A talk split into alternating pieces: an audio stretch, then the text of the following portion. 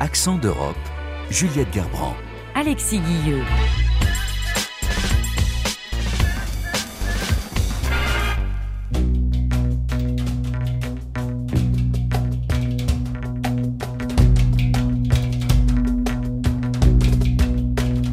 Bienvenue à toutes et à tous.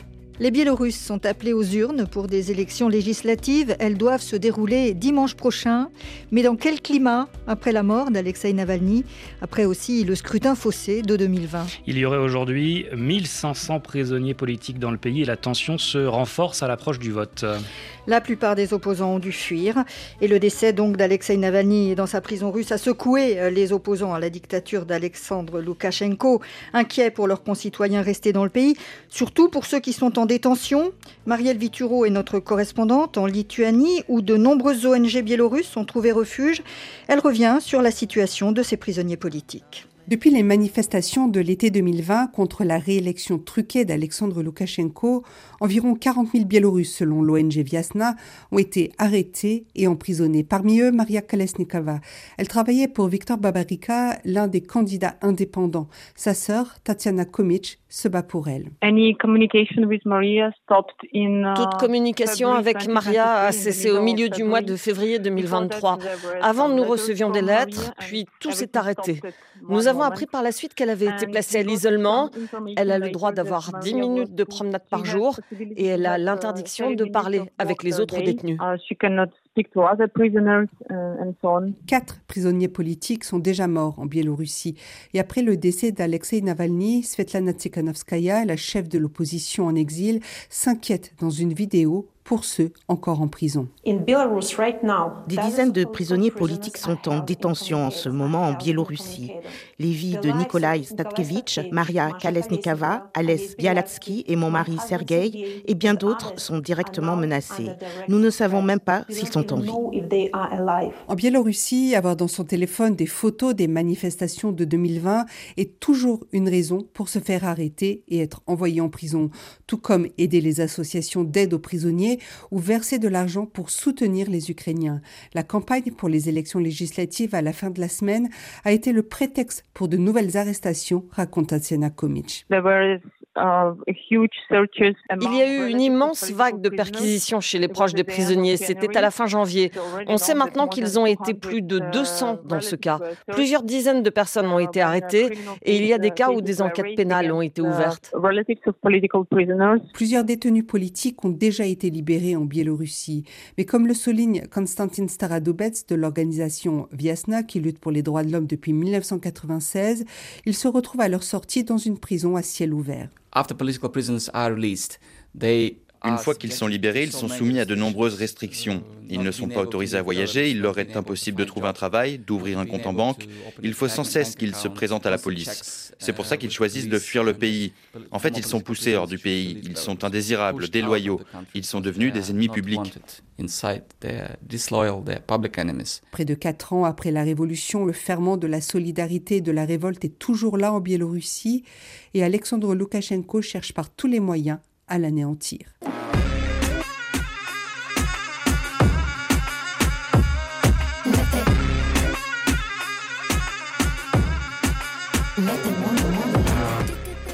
L'argent public doit-il aller à l'école privée Avec quel contrôle? La question a récemment agité la France, Juliette. Suite à la polémique qui a entouré les déclarations de l'éphémère ministre de l'Éducation, Amélie Oudéa-Castera, qui avait justifié le choix de l'école privée pour ses enfants par le non-remplacement des enseignants absents dans le public. Et en Grèce, le sujet fait également débat puisque le gouvernement conservateur projette d'ouvrir le milieu universitaire aux établissements privés.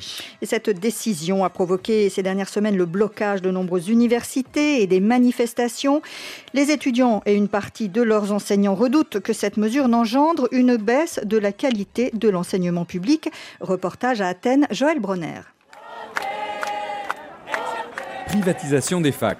Ici, au cœur des cortèges étudiants qui battent le pavé athénien comme tous les jeudis depuis le début de l'année, ces mots sont synonymes de tri des étudiants en fonction de leur porte-monnaie et non pas de leur mérite ou de leur esprit critique.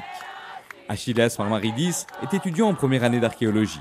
Un petit catogan vert pour seule excentricité, le jeune homme de 18 ans se dit inquiet pour l'avenir de l'enseignement supérieur il redoute une éducation à deux vitesses.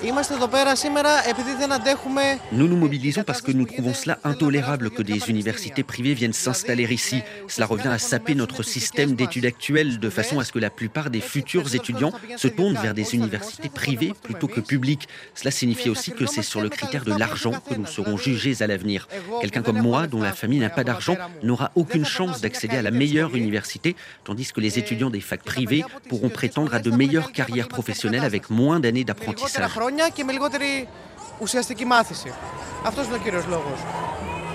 Le mouvement étudiant a pris une ampleur nationale, comme l'indiquent dans les rues d'Athènes des banderoles aux couleurs de l'université de Crète ou de Thessalie. À 22 ans, Christina Stamouli étudie la chimie à Thessalonique, la deuxième ville du pays. La jeune femme, qui défend le principe de la gratuité de l'enseignement supérieur pour tous, revient sur les conséquences des blocages sur l'année universitaire en cours. Le gouvernement a d'abord essayé de faire peur aux étudiants en s'appuyant sur les syndicats universitaires proches du pouvoir. Ils ont menacé de faire annuler purement et simplement la tenue des examens, ce qui aurait fait perdre une année, avant de finalement introduire le principe des examens en ligne. Les autorités ont essayé de nous faire plier, de faire cesser les blocages, et comme cela n'a pas fonctionné, elles ont fait intervenir la police anti-émeute à l'université de Thessalonique et à la fac de droit de Komotini. Il y a une pression judiciaire sur les étudiants comme sur les enseignants. Nous l'affirmons ici haut et fort, nous souhaitons que les examens puissent avoir lieu, mais nous espérons aussi que notre lutte permette aux jeunes d'avoir accès à une meilleure éducation.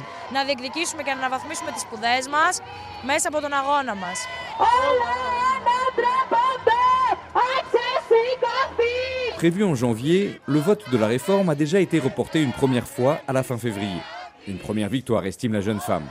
De son côté, cette autre étudiante de la fac de philosophie d'Athènes l'espère encore plus significative. La question de la disparition de l'école publique et gratuite n'est pas nouvelle. Elle ne date pas uniquement de ce gouvernement conservateur. En 2006 et 2007, déjà, des milliers d'étudiants étaient descendus dans la rue. C'était l'époque où Mareta Giannakou était ministre de l'Éducation. Ces étudiants manifestaient contre la création d'universités privées qui n'ont pas leur place dans un pays où l'éducation des enfants est au sérieux. Ils défendaient donc un accès libre à l'université. Il y a quelques années, ces étudiants avaient réussi à faire retoquer le projet de loi. Nous sommes dans la rue pour faire la même chose. Certains enseignants aussi s'inquiètent, à l'image de Stavros Stavridis, professeur d'architecture expérimenté de l'Université d'Athènes. Que ce soit dans le secteur de l'éducation, dans celui de la santé, de l'énergie ou dans celui des transports qui a mené au tragique accident de train de Tempe l'an dernier, la stratégie de nos dirigeants ces dernières années a toujours été de dégrader, d'appauvrir et de créer d'énormes problèmes dans le service public fourni afin de donner l'impression que c'est le secteur privé qui sauvera la situation. Malheureusement, nous pouvons voir où cette politique a déjà abouti dans le secteur de la santé, où il faut payer pour pouvoir trouver la moindre place, même en situation d'urgence. Nous avons aussi vu l'état tragique des chemins de fer il y a un an et je crains que si nous ne résistons pas fermement, nous verrons le même type de résultats dans l'éducation. Pour moi, la seule réponse est une université publique forte, soutenue financièrement par le gouvernement, comme l'exige la Constitution, avec une méritocratie en son sein et avec des étudiants qui peuvent espérer se battre pour vivre dignement dans une société en difficulté.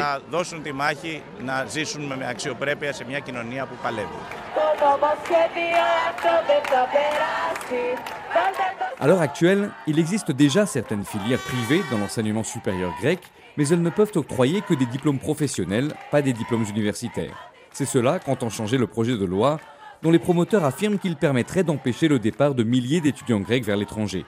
Il serait 40 000 Grecs actuellement dans cette situation. Dans la rue, le professeur Stavros Stavridis se dit lui impressionné par l'unanimité, selon lui, du mouvement de contestation.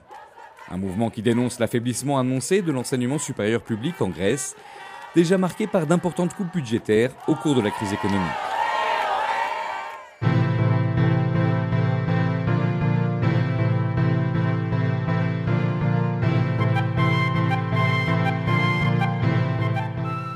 après la Grèce, une étape en Allemagne où les établissements privés d'enseignement supérieur sont encore une exception, contrairement aux États-Unis ou à la Grande-Bretagne par exemple. En Allemagne, donc, l'essentiel des universités sont publiques et gratuites. Elles jouissent d'une très bonne réputation. Oui, mais les choses bougent depuis une dizaine d'années. Le nombre d'étudiants inscrits dans le privé a presque triplé. Certains établissements proposent un modèle radicalement différent. C'est le cas de l'Université internationale, l'IU, devenu le plus grand établissement d'enseignement supérieur du pays en nombre d'étudiants. Reportage de notre correspondante Delphine Nerbolier. Nous sommes sur le campus berlinois de l'IU, l'Université internationale en anglais. Campus, c'est toutefois un terme un peu exagéré. Cet établissement privé d'enseignement supérieur occupe une aile d'un bâtiment de six étages où l'on trouve aussi un petit centre commercial et quelques restaurants. Maximilian Thorausch nous y reçoit et nous fait visiter les lieux. L'accueil au rez-de-chaussée avec fauteuil et machine à café gratuite, aux étages, salle de cours et d'examen. Maximilian Thorausch est lui-même étudiant en troisième semestre de gestion du personnel. Il suit une formation en alternance avec la moitié de son temps passé en entreprise.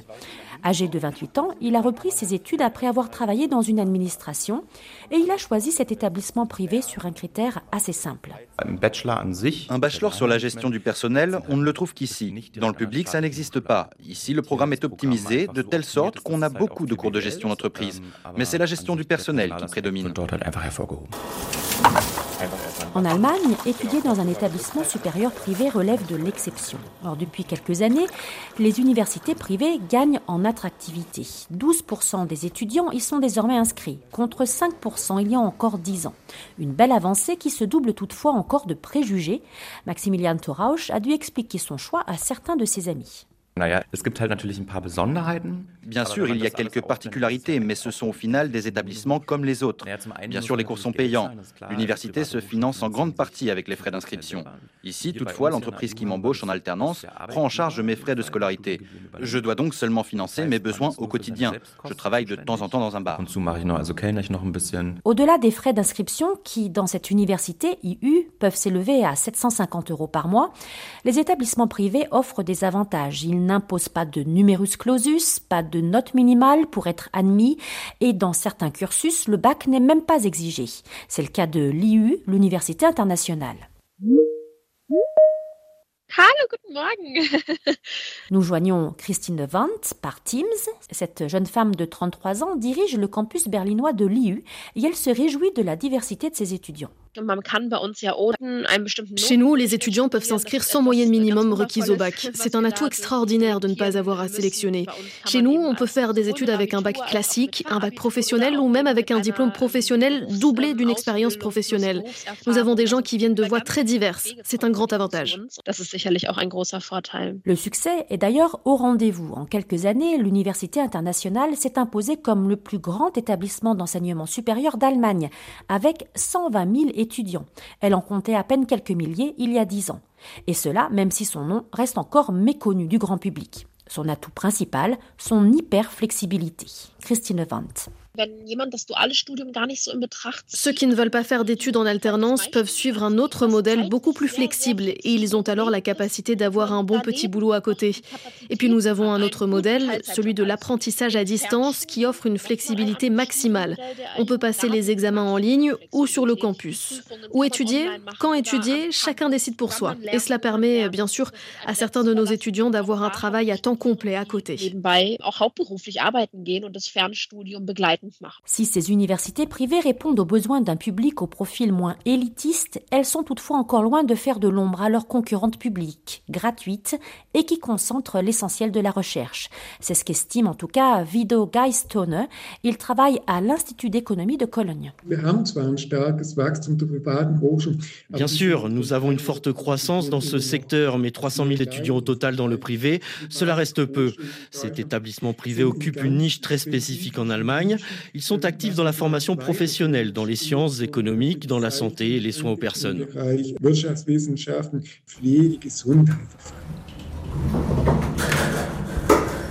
Si ces établissements privés ne proposent à ce stade aucun diplôme de médecine, ils se taillent en effet une grosse part du gâteau pour les formations médico-sociales. L'an dernier, ces cursus comptaient autant d'élèves dans le privé que dans le public.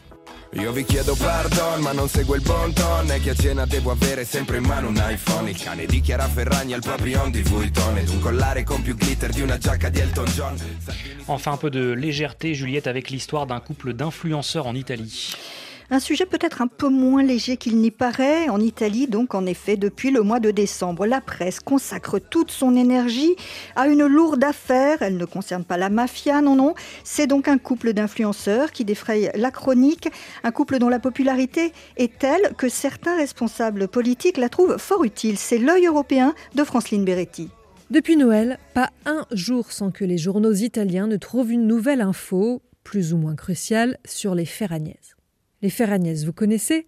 C'est le nom du couple formé par Chiara Ferragni, influenceuse aux 30 millions d'abonnés, et le rappeur Fedez. Ferragni plus Fedez égale Ferragnès. Jusque-là, vous suivez.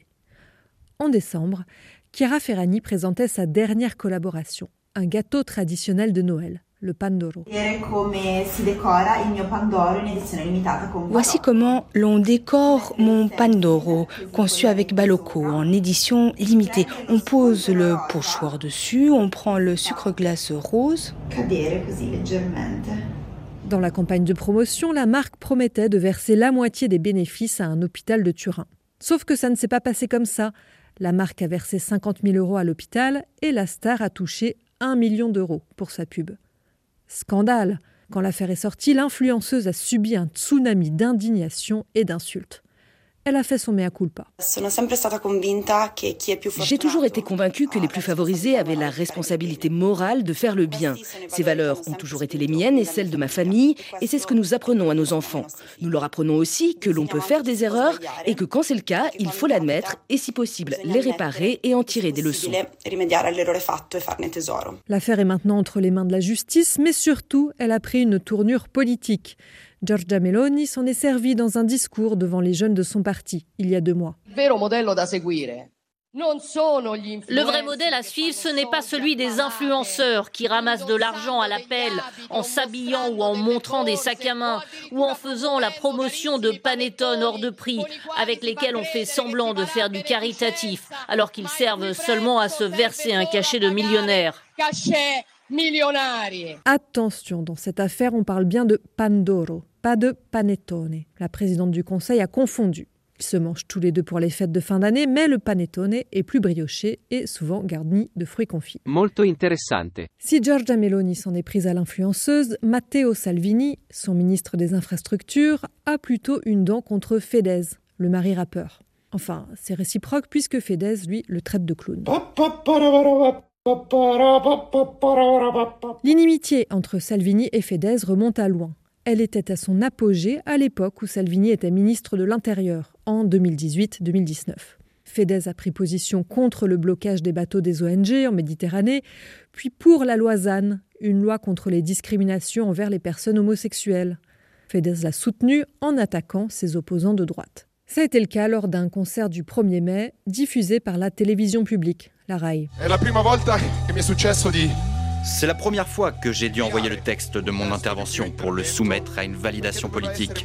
Validation qui, malheureusement, n'a pas été donnée à la première lecture. Pire encore, la direction de la RAI m'a demandé de supprimer le nom de personnes, de partis et d'édulcorer le contenu. Cette loi ZAN a été rejetée par le Sénat italien. Les Ferragnès sont une bénédiction pour l'extrême droite italienne.